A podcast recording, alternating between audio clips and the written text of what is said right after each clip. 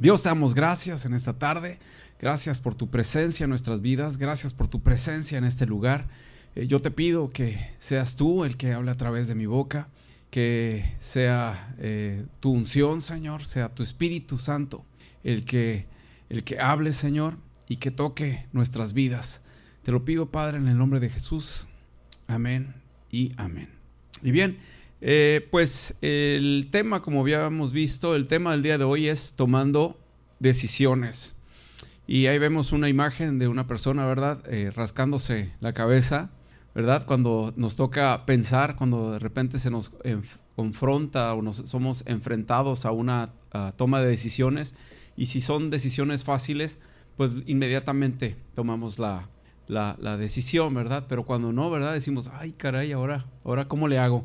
Y bien, eh, pues vamos a ver los siguientes puntos. Es eh, técnicas prácticas para la toma de decisiones las decisiones deben ser basadas en una relación con Dios. El punto 3, Dios nos guía en la toma de decisiones. El punto 4, la obra del Espíritu Santo en la toma de decisiones. Y el 5, ¿cuál es mi motivación para tomar una decisión? Entonces, eh, y vamos a dar inicio. Dice, ¿cuántas, cuántas decisiones se toman diariamente. ¿Cuántas decisiones, decisiones tomamos diariamente? Dicen los investigadores, los científicos, dicen que nuestro cerebro puede tomar en promedio, fíjense, 35 mil decisiones. Estamos hablando que nuestro cerebro, ¿verdad? Es el que va a tomar las decisiones. Eh, en promedio nos toca decidir eh, menos del 1%, que sería aproximadamente unos 350 decisiones, pero hay otros expertos que mencionan eh, que otras personas pueden tomar hasta 2.500 decisiones. Esto es, eh, cuando mencionaba las 35 mil decisiones, que nuestro cerebro toma 35 mil decisiones, esto es que de manera automática nuestro cerebro toma la decisión de parpadear, ¿verdad? Nosotros no tomamos la decisión de cuántas veces vamos a parpadear o si nuestro corazón cuántas veces va a latir o cuántas veces vamos a tener que respirar.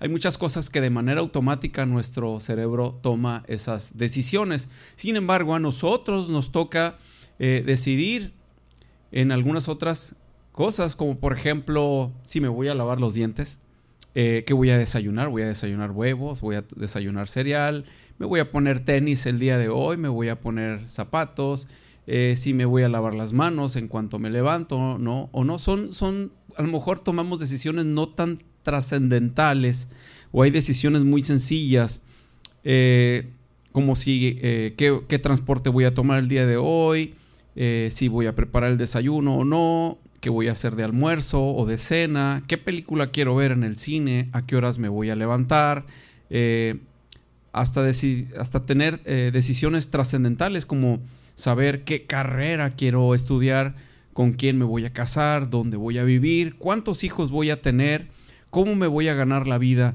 entre eh, muchas otras cosas. Eh, hoy en día, la vida en el mundo es cada vez más complicada. Cada vez hay que tomar más decisiones. Si prendo la televisión, tengo que tomar la decisión que quiero ver. Si veo videos del YouTube, entro al Facebook, veo otra película, veo la prédica del jueves pasado que no alcancé a ver, porque estaba haciendo otra cosa. Estas decisiones aumentan por el avance de la tecnología y conforme agregamos más dispositivos electrónicos en nuestro hogar, eh, se vuelve más complejo. Quizás debo revisar las cámaras, ¿verdad? A lo mejor estamos un poquito paranoicos y ya instalé sistema de cámaras en mi celular, ¿no? O más bien en la casa y voy a revisar el sistema de cámaras, voy a ver si se activaron las, luces de manera automática, si el césped se regó de manera automática o si hay fugas en mi casa. Quizás nuestros abuelos eh, tenían que elegir pocas cosas o menos cosas a lo largo de su vida. Ellos tenían una vida establecida casi desde que nacían, vivían en una sociedad más segura, rodeada por costumbres y por hechos cotidianos que eran sanos en comparación a los de, a los de hoy. Entonces, eh, en las tomas de decisiones la toma de decisiones nos causan estrés hoy en día. Piensa un poquito. Nos causan estrés la toma de decisiones. Si una persona tiene desarrolladas pocas capacidades de toma de decisión, vivir en el mundo actual puede eh, crearle muchos problemas eh, de estrés. Ser indeciso en la sociedad actual es dejarse llevar por la corriente. Y el que se deja llevar por la corriente llega a cualquier sitio menos al sitio deseado. Entonces dice, hay un dicho, ¿no? El camarón que se duerme se lo lleva a la corriente. Eh, o eh, se toman decisiones rápidamente sin tener toda la información. Eh, o retrasan las decisiones importantes, que también le llaman procrastinación, ¿verdad? Como nuestro pastor lo ha comentado en otras prédicas, que es la postergación o posposición es la acción o hábito de retrasar actividades o situaciones que deben atenderse, sustituyéndolas por otras situaciones más irrelevantes o agradables por miedo a afrontarlas, ¿verdad? ¿Cuántos nos gusta procrastinar las cosas porque no las hacemos de manera inmediata? O otros toman decisiones por uno. Significa que otros puedan tomar una decisión. No tomamos la decisión nosotros, sino que otros toman esa decisión por nosotros. Y por último, o toman decisiones al azar, o sea que las circunstancias las que, eh, las que resuelvan los problemas de forma... Queremos que las circunstancias resuelvan nuestros problemas de manera, una, de manera mágica. También puede ser que tengamos un agotamiento cerebral. Si bien con el simple hecho de estar tomando decisiones todo el día, esto nos puede llevar a un agotamiento cerebral, así como nuestro cuerpo está compuesto por músculos y estos se cansan, nuestro cerebro se agota de igual manera. estamos viendo una imagen, una imagen de una persona que pues tiene como un motor, ¿no? Dentro de su cabeza y le está echando mecánica. Ese, ese motor está echando humo, ese, ese, motor que es nuestro cerebro. Hay un momento eh, en nuestro, en a lo mejor de crisis en nuestra vida en el cual no podemos tomar decisiones puesto que a lo mejor nos agobiamos por tantas decisiones o decisiones muy complejas que debemos de tomar. Pero bueno, aquí les vamos a dar, vamos a darles unos tips sobre cómo tomar esas decisiones. ¿Cómo puedo tomar mejores decisiones? Dicen los expertos. Y vamos a ver el siguiente slide. Dice, ¿cómo puedo tomar mejores decisiones? Entonces, aléjate, aléjate del caos, dicen los expertos. Busca un lugar tranquilo fuera del bullicio o sal a caminar. ¿Qué dice la palabra al respecto? En el Salmo 37.7 dice, guarda silencio ante Jehová y espera en él. Guarda silencio ante Jehová y espera en él. ¿Cuántos muchas veces estamos agobiados por la decisión que debamos tomar y no lo consultamos con Dios? ¿Verdad? Eh, queremos resolver eh, la situación y queremos que a lo mejor de manera eh, mágica. Sí, sí, a veces nuestra lógica nos lo muestra. A veces Dios nos habla y nos da esa intuición, ¿verdad? ¿Lo debo de hacer o no, no lo debo de hacer? A veces por la situación, a lo mejor económica, ¿verdad? Eh, dice, ¿lo hago no lo hago? Pero tengo esta necesidad en mi vida, debo de tomar esta decisión, pero también tengo esta, esta otra, puedo tomar esta decisión, puedo tomar este camino o debo tomar este camino pero a veces hay decisiones difíciles en nuestra vida. Entonces, eh, lo consulto, lo consulto con mi esposo, lo consulto con, mi, con la almohada, lo consulto con el pastor. ¿Qué decisión debo de tomar? Y a lo mejor sí tomamos, tomamos la decisión de consultarlo con personas y consultarlo con la almohada y lo hablamos con el pastor y nos dan una, una, una respuesta, ¿verdad? Un camino. Pero al final, quien debe, quien debe tomar esa decisión somos nosotros. ¿Verdad? Porque somos quien tenemos que tomar la decisión. No le podemos decir a nuestro pastor, oiga, sabe que hable con la persona. O no le podemos decir a mi esposo, ¿por qué no le hablas y le dices? Nosotros tenemos que tomar esa decisión, pero debemos de guardar silencio, dice la palabra, y poner oído a Dios, ¿verdad? Y, y Él nos va a dar esa orientación, ¿verdad? Entonces, dice otra, otro punto, dice, ¿cómo puedo tomar mejores decisiones? Entonces dice también, los expertos dice, aplicar rutinas para minimizar la toma de decisiones. Esto es, planea rutinas de actividades sencillas de lo que vas a vestir, desayunar, leer o hacer ejercicio. Dice eh, Proverbios, dice, los pensamientos del diligente ciertamente tienden a la abundancia, mas todo el que se apresura alocadamente de cierto va a la pobreza. Y dice Proverbios 10:4, pobre es el que trabaja con mano negligente, mas la mano de los diligentes enriquece. Entonces, debemos de ser diligentes. ¿Qué significa ser diligentes, Andrea? Enfocados, aplicados, ¿verdad? También ser aplicados, aplicados. Entonces, tenemos que ser aplicados en nuestra vida. Entonces, los pensamientos del diligente, los pensamientos del aplicado, del que se aplica, ciertamente tienden a qué? A la abundancia. Entonces, el versículo 10.4, ¿no? Proverbios 10.4. Pobre es el que trabaja con mano negligente. ¿Qué es ser negligente, Andrea? Que no tiene cuidado, que lo hace mal, más la mano del diligente, vamos a leer, más la mano del diligente enriquece. ¿Estamos? ¿Estamos bien? Ok, vamos al siguiente, al siguiente punto. Entonces dice, trabaja en lotes. Ahí estamos viendo una imagen con diferentes puertas, ¿no? Entonces, agrupa tus actividades del día para hacer trabajo creativo, reuniones de trabajo o elaborar estrategias. Esto lo que significa es que lo que vamos a hacer es agrupar, vamos a tener grupos de trabajo, vamos a tener actividades, de las actividades que tenemos y donde tenemos que tomar decisiones, vamos a tomar, vamos a hacer grupos que sean similares, y de esa manera vamos a hacer, vamos a hacer grupos y de, por cada grupo vamos a tomar decisiones. Entonces, si son trabajos creativos de diseño, bueno, vamos a agrupar todo lo que es diseño. Si son trabajos donde vamos a tener que meter un poquito de estrategia, bueno, vamos a hacer este, tipo de, de, agrupaciones. Y vamos a ver el siguiente slide.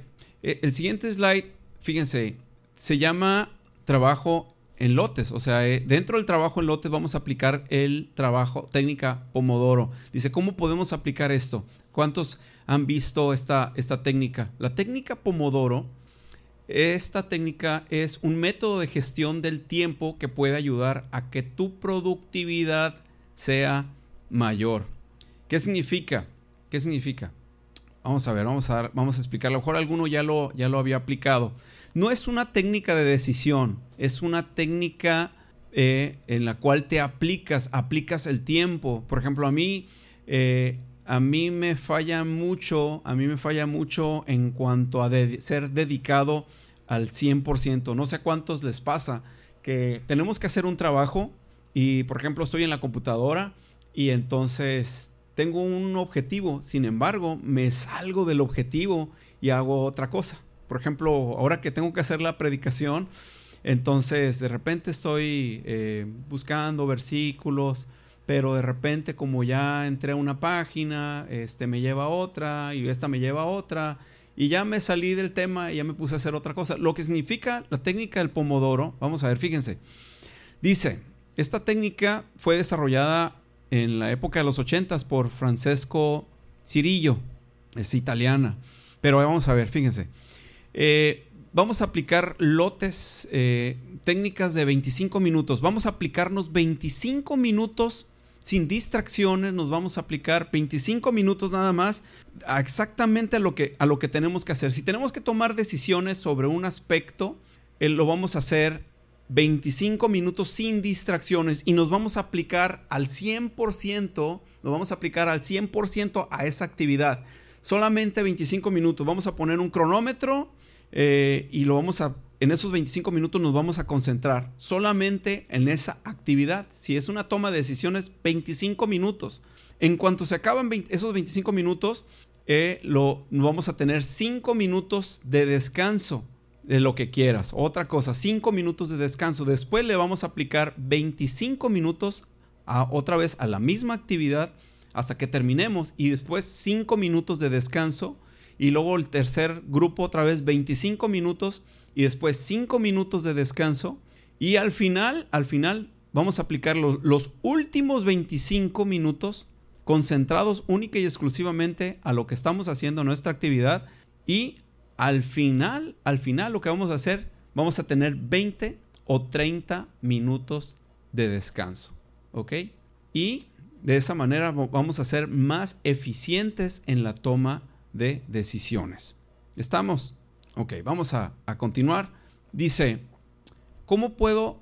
Ok, vamos a ver, aquí estamos viendo. ¿Cómo puedo tomar mejores decisiones? Entonces, establecer plazos para las decisiones, establecer un tiempo límite para la toma de decisión. De esa manera liberas espacio para otros temas más importantes. Esto significa que si hay decisiones o hay, hay que tomar una decisión menos relevante, no es que la, eh, la, vamos a postergar para, una, para un tiempo después, vamos a definir el tiempo en el que se va a tomar esa decisión. No se trata de postergarla hasta, hasta que sea, se presente la necesidad de resolverla, sino le vamos a tomar, vamos a eh, programarla en un tiempo definido.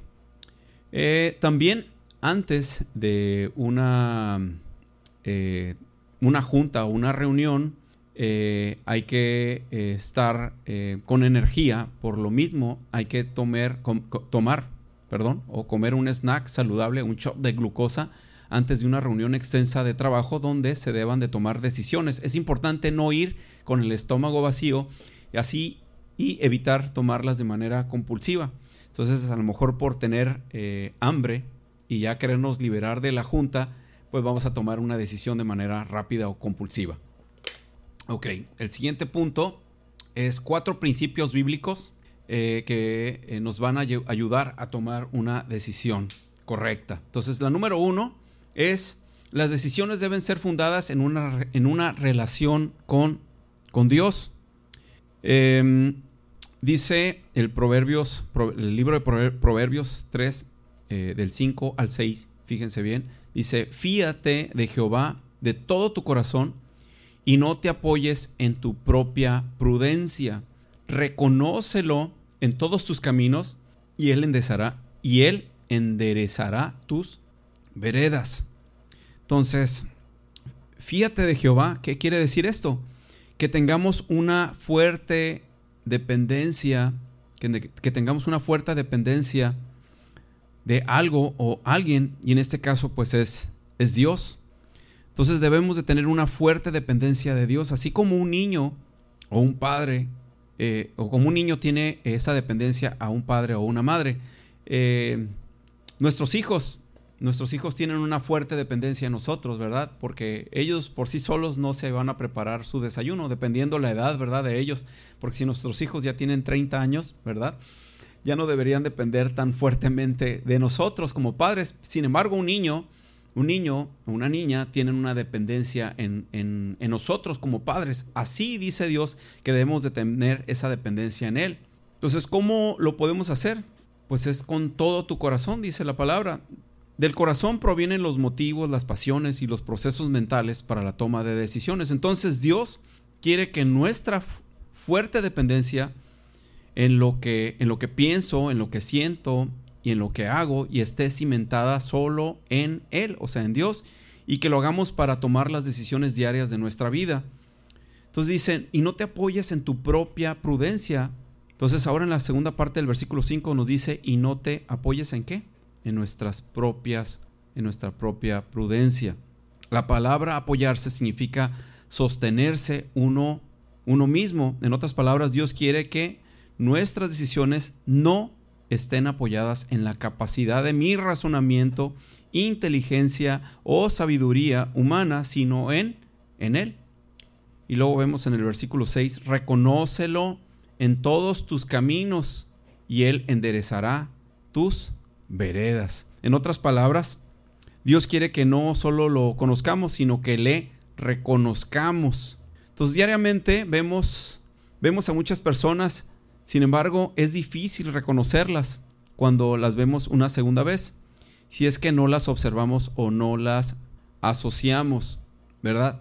Eh, ¿cómo, identificamos una persona? ¿Cómo, cómo la, podemos identificar? Bueno, eh, reconozco, ¿cómo reconozco a una persona? Bueno, dice, por ejemplo, yo reconozco al pastor. ¿Cómo lo podrían reconocer al pastor de entre el medio de cientos de personas? A ver, ¿qué, qué, qué, qué se imaginan luego, luego del pastor? Lo guapo, su larga cabellera, su manera de hablar, ¿verdad? A lo mejor su manera de caminar. En alguna ocasión me acuerdo que estábamos allá en Caléxico, pegado al parque por donde vive el pastor.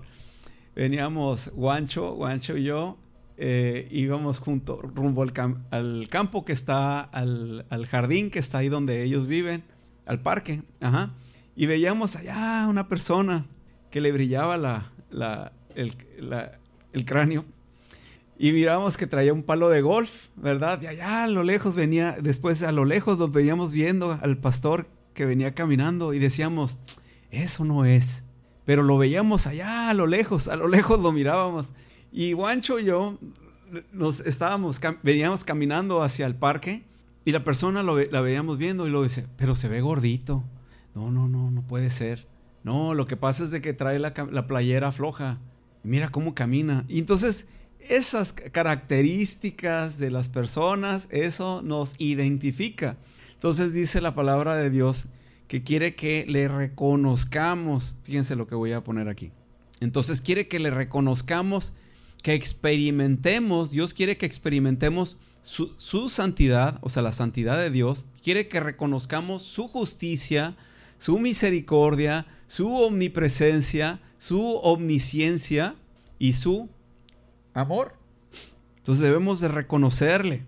Por lo tanto, el Señor nos ordena que dependamos de Él y no en nosotros mismos y en todo lo que hagamos le reconozcamos, pues Él promete que enderezará nuestros caminos.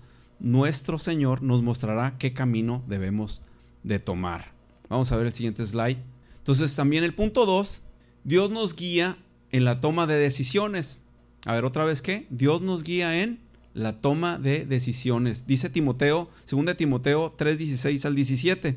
Toda la escritura es inspirada por Dios y útil para enseñar, para redarguir, para corregir, para instruir en justicia, a fin de que el hombre de Dios sea perfecto, enteramente preparado para toda buena, para toda buena qué? Para toda buena obra. Entonces quiero que nos centremos en la palabra de Dios, además de ser inspirada por Él, es útil para qué?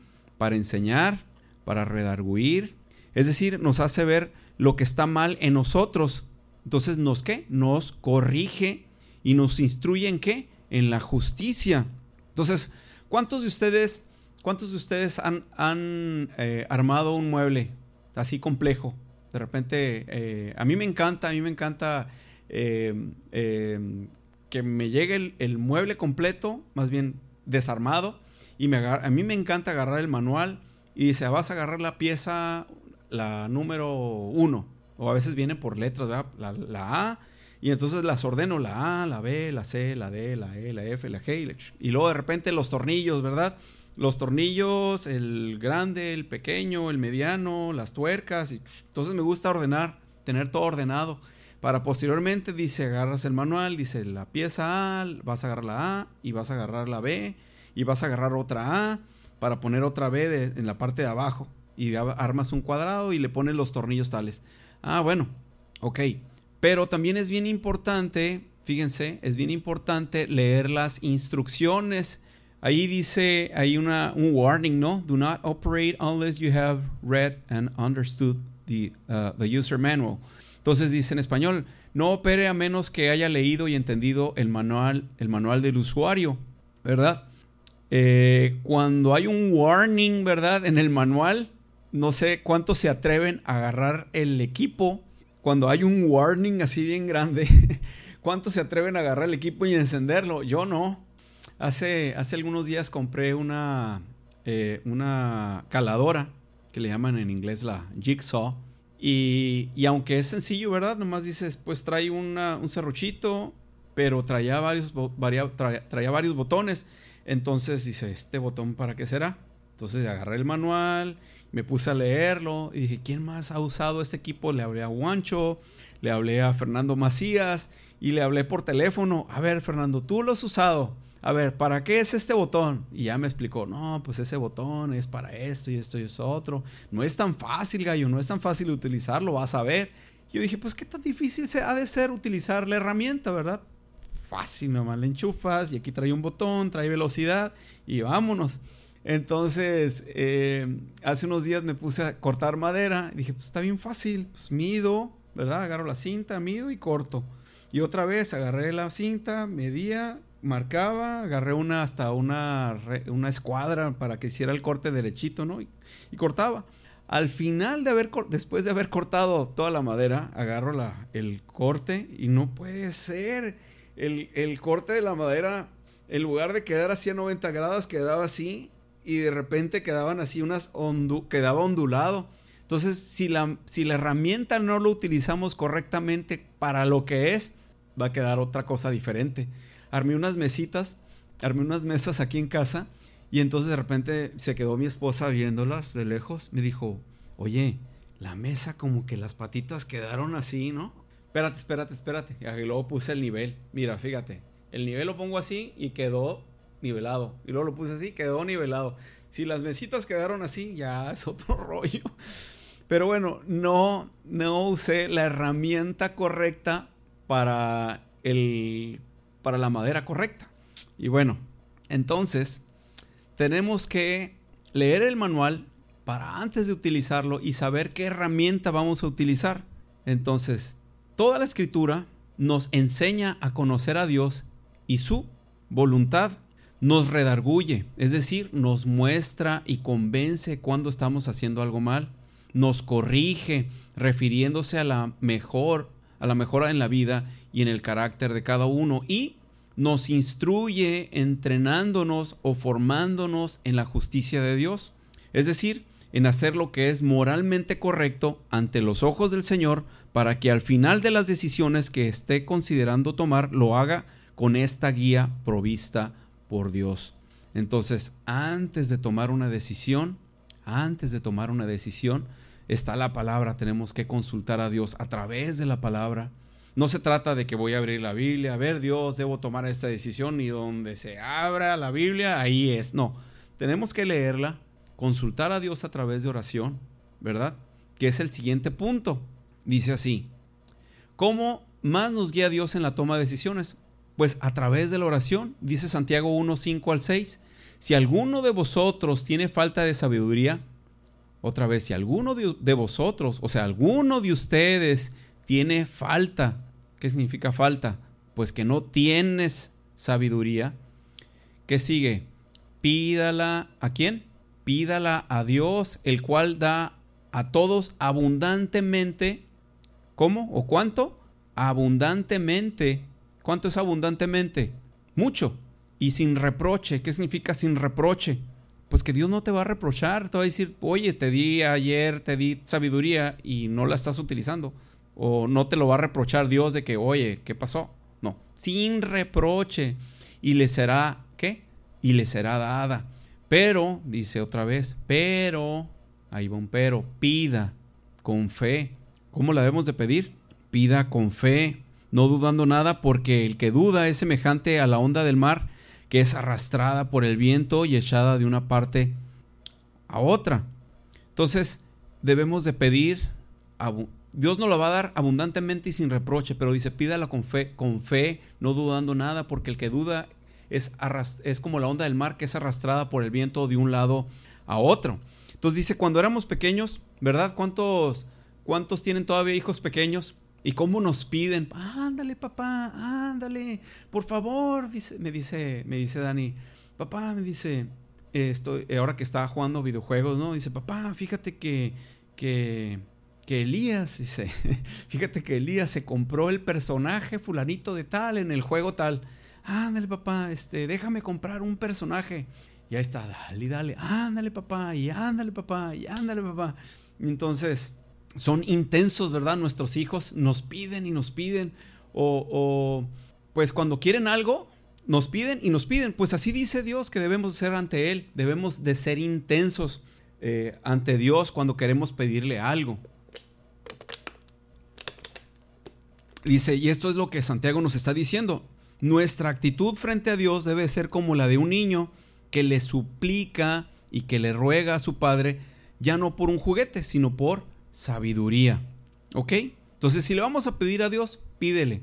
Y si no, y si no sentiste que tuviste sabiduría, pues vuélvele a pedir. Y vamos a pedirle y, y rogarle hacia Dios. Señor, yo de veras te pido sabiduría para poder tomar decisiones sabias. ¿Estamos? Ok. Entonces, primer paso es reconocer y aceptar que carecemos de sabiduría. Dos, hacerlo en completa actitud de súplica y qué? Y ruego. Y el, segundo, el tercer punto es hacerlo con fe, sin dudar nada, sin dudar y creer que será, será hecho. Ok, pero ¿para qué le estamos pidiendo a Dios esto, verdad? ¿Para qué? ¿Cuál es la finalidad de todo esto? Ok, vamos a ver, ¿para qué? Pues para afrontar pruebas. Disculpen la pausa, estoy tomando agua. Eh, para afrontar pruebas, para afrontar las tentaciones, para tomar decisiones diarias de nuestra vida. Entonces, para eso estamos pidiéndole sabiduría a Dios, para poder afrontar tentaciones, para poder tomar decisiones en nuestra vida diaria. No las decisiones que regularmente tomamos, me lavo los dientes con esta pasta o con esta pasta. Tomo agua o tomo refresco o soda me tomo mi, un vaso de agua en la mañana o me tomo una taza de café. Desayuno cereal o desayuno huevos con jamón y tocino. Para eso no. Entonces vamos a ver el siguiente punto. Dice, la obra del Espíritu Santo en la toma de decisiones. Dice Juan 14, 26, más el consolador, el Espíritu Santo, a quien el Padre enviará en mi nombre, Él os, Él os enseñará todas las cosas y os recordará todo lo que yo os he dicho. La palabra griega traducida consolador, fíjense, la palabra griega traducida eh, para el consolador o es consejero, es consolador o consejero, como aparece en Juan 14, 16, apúntenle por ahí, en Juan 14, 16, eh, Juan 14, 26, Juan 15, 26 o 16, 7, es paracletos. Sin duda, esta palabra es pasiva y correctamente quiere decir uno que ha sido llamado a estar al lado de otro. Entonces, el consolador es uno que ha sido llamado a estar al lado de otro. Entonces, el Espíritu Santo ha sido llamado para estar a un lado de ti. El Espíritu, el Espíritu Santo ha sido llamado para estar junto a mí, junto a ti. ¿Estamos? Vamos a repetir. El Espíritu Santo ha sido llamado para estar junto a mí. Lo repitieron. Entonces, el Espíritu Santo, en el momento en que ponemos nuestra fe en Cristo para salvación, el Espíritu Santo viene a morar en nuestra vida inmediatamente. En el momento, en ese momento Él estará en cada creyente hasta el momento el que, en que el Señor nos llame a su presencia. Sin embargo, sin embargo, Él obrará en la vida de cada creyente en la medida en que permitamos que Él gobierne. ¿Qué va a gobernar? En la medida que nosotros le permitamos gobernar en nuestra vida, a ver, ¿cuántos le permitieron al Señor que gobierne en su vida? En nuestros pensamientos. ¿Cuántos le estamos permitiendo al Señor que Él gobierne nuestros pensamientos? No algunos, todos nuestros pensamientos. ¿Qué más? Nuestros sentimientos y nuestra voluntad. Entonces, de lo contrario, estaremos apagándolo y por consiguiente la dirección de nuestra vida y las decisiones que tomemos serán más en los deseos de nuestra carne o en nuestra vana sabiduría que en su perfecta providencia. Y en cuarto lugar, vamos a considerar eh, los motivos. ¿Cuál es la motivación de nosotros para tomar estas decisiones? Dice Colosenses 3:17, y todo lo que hacéis, sea de palabra o de hecho, hacedlo todo en el nombre del Señor Jesús, dando gracias a Dios Padre por medio de Él. Entonces, ¿qué dice su palabra? Todo lo que hagamos sea de hecho algo, todo lo que yo haga físicamente, todo lo que yo haga, ¿qué dice algunas cosas? No, todo lo que yo haga sea de hecho o de palabra, dice, hacerlo todo en el nombre del Señor Jesús, dando gracias a Dios por medio de Él. Entonces debemos, todas estas cosas debemos de hacerlas para Él o lo que hablemos. Entonces, lo que tú hablas, ¿lo haces para el Señor o lo haces para ti mismo, para satisfacerte? Lo que tú haces físicamente, ¿lo haces para el Señor? para satisfacerte a ti mismo o lo haces para el Señor. Por eso dice la palabra todo lo que hagamos. Entonces, sin embargo, todo, todo esto lo, lo podemos aplicar en nuestra vida sí y solo si la palabra de Cristo mora en abundancia en nosotros. O sea, la palabra de Dios mora en abundancia en nuestras vidas, ¿ok? Lo podemos aplicar, sí, solamente si esa palabra mora en abundancia en nuestras vidas, porque si no hay palabra en nuestras vidas, ¿qué podemos aplicar? A ver, pónganse a pensar. Ah, caray. Ajá, porque si no está la palabra de Dios en nuestras vidas, ¿cómo la podemos aplicar? Dice en Colosenses 3:16, la palabra de Cristo, dice el 3:16, la palabra de Cristo more en abundancia. Vamos a verla. La palabra de Cristo mora en abundancia en, vosotros, enseñándoos y exhortándoos unos a otros en toda qué? Sabiduría. ¿En toda qué? Sabiduría. Y vamos a ver por último, vamos a ver la conclusión. Dice, las decisiones deben ser fundadas en una relación con Dios. ¿Estamos de acuerdo o no? Las decisiones deben ser fundadas en una relación con Dios. Confiar y depender de Él. Otra vez, confiar y depender de Él. No estamos dependiendo de nosotros mismos estamos confiando y dependiendo de quién? De Dios, no en mí. Entonces debemos reconocerlo en todos nuestros caminos. Entonces conozco a Dios por medio de su palabra para ser enseñado, redarguido, corregido e instruido en cada decisión de mi vida. O cuando quiero tomar una decisión, fíjense, cuando quiero tomar una decisión, busco a Dios en oración pidiendo su sabiduría o tomo una decisión de manera rápida para satisfacción mía y propia. Estoy confiando en Dios en las decisiones que tomo. Número dos, Dios nos guía en la toma de decisiones por medio de su palabra y la oración. Entonces, eh, cuando quiero tomar una decisión, busco a Dios en oración pidiendo su sabiduría. Ese era, ese era el punto. Em, vamos a ver el punto 3. Dice, la obra del Espíritu Santo en la toma de decisiones. El Espíritu Santo es nuestro intercesor y ayudador, nuestro consejero santo, directamente proporcional en la medida que yo esté dispuesto a que Él tome el control de mi vida. Estoy permitiendo que nuestro ayudador y consejero santo, el Espíritu Santo, tome el control de mi vida para tomar mis decisiones. A ver, póngase a reflexionar un poquito. Le estoy permitiendo a Él, al que es mi ayudador, me ayude.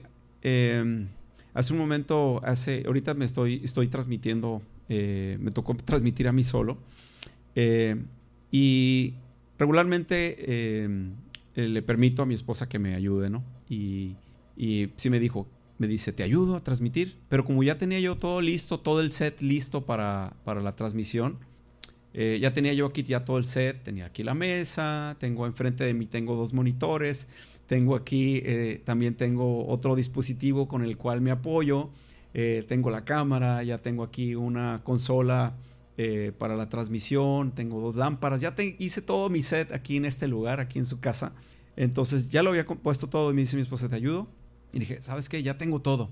Pero si no lo hubiera tenido aquí todo listo, probablemente lo hubiera hecho así. Entonces, tener un ayudador es alguien que te va, que te está ayudando a un, a un lado, ¿verdad? ¿Cuántos, eh, quisieran tener siempre a un ayudador, a alguien que nos ayudara en un problema difícil, ¿verdad? Estoy enfrentando un problema y quisiera alguien que me ayudara para tomar decisiones, ¿verdad? Que fuera más sencillo.